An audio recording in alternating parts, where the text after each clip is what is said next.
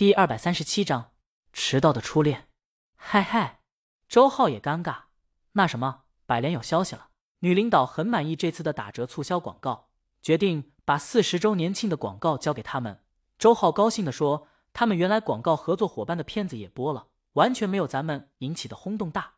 他们这是大浪花，对方是一个小浪花也没翻出来，就淹没在众多七夕广告中了，压根杀不出来。这让女领导有了信心。他刚才在聊天软件上给周浩说，让他们准备四十周年庆的广告吧。江阳趁机问：“公司这得给我发奖金吧？”周浩、江阳啊，目光要放长远一点。江阳懂了，你要给我发年终奖。啧，周浩让他别提奖金，他牙疼。公司在地下交通站上面的投资还没收回来呢，那要是赔了，挣的这点钱正好够发工资。你好歹有点主人翁精神，要把公司当成自己家的，咱们都得多为公司考虑考虑。韩小小提醒他：“周总，公司一半本来就是他家的。”用你提醒，周老板他本来饼画的美滋滋的，一戳破，什么滋味都没有了，想当鸵鸟都不行。江大爷，你剥夺了我画饼的权利，不是谁都有这机会的。江阳很无辜，我什么都没说，我还是很尊重你的。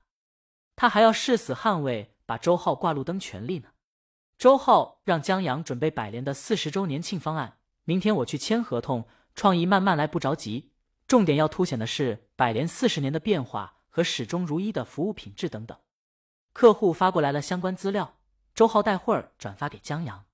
好，江阳答应一声，忽然问他：地下交通站后期你制作的怎么样了？后期配音已经完成了，虽然有现场收声。但有时候有杂音不能用，或者情绪不够饱满，还要后期请演员过来做配音。不过这些已经完成了，周浩这周就要送审。另外，还有一个好消息，周浩拿给江阳一张邀请函，是国际广告影片长江奖，咱们的广告入围了最佳创意，最佳创意还有一个全场大奖。嗯，江阳不是很懂，你结巴了。负重前行和兔子鹿和你。入围的都是最佳创意，至于入围的全场大奖，周浩说起这个就郁闷。耿直拍的那个相机广告，江阳懂了，合着没你什么事儿？那你高兴个什么劲儿？这话说的，周浩说报送是以单位报送的，这万一得奖了，最佳导演或者男主角可能颁给个人，但这最佳广告和创意的奖金是颁给团队和公司的。他搓了搓手指，到时候有这个，难怪。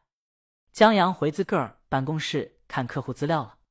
早在百联商超七夕联系起来的时候，江阳就想到一个广告创意，但客户让他们打折促销广告，江阳就没想着查。现在细细想来，这广告创意还能用。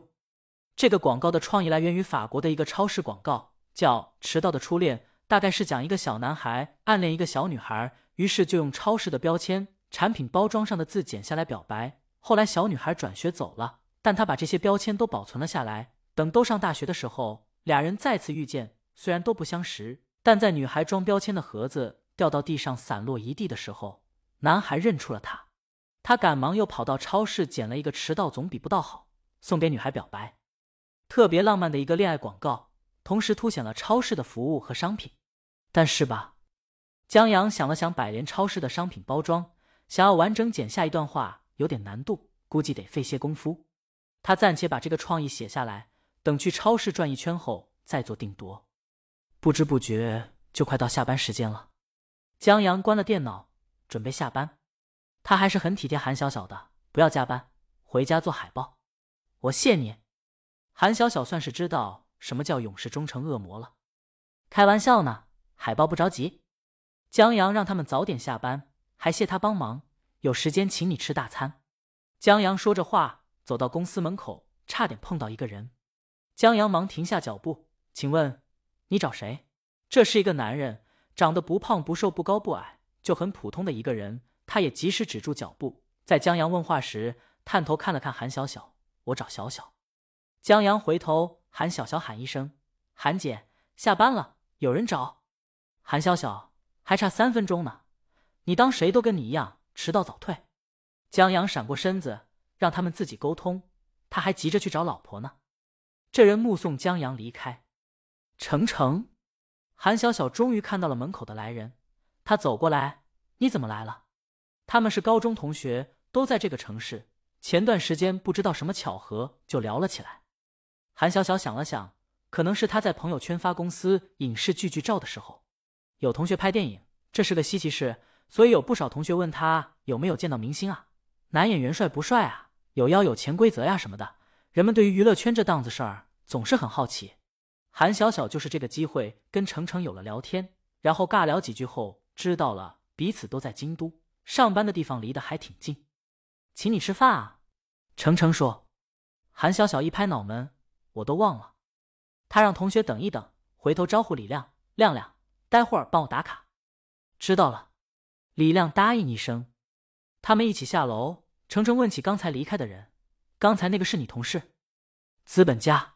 韩小小手因为作图还酸呢，没好气一句后，又对程程说：“我们总监。”程程心里微微一酸，他听得出来，前面那句与其说是贬义词，不如说是友善调侃的词语。对领导能这么调侃，那肯定有喜欢了。他故作惊讶，那么年轻的总监，不会是家里有矿吧？还真是。韩小小觉得程程看人真准，何止有矿，有巨矿。大魔王这矿。就是江阳现在不上班吃软饭，都能吃上十辈子。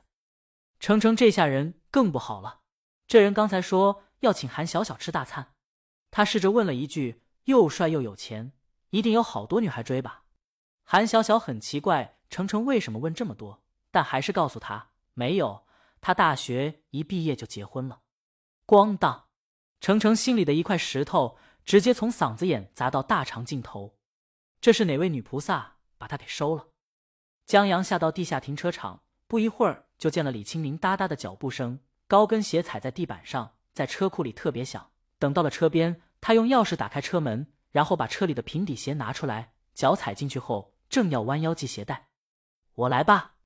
江阳怕他弯腰走光，走过去帮他把鞋带系上。谢谢老公。李青明等他站起来时，抱了抱他。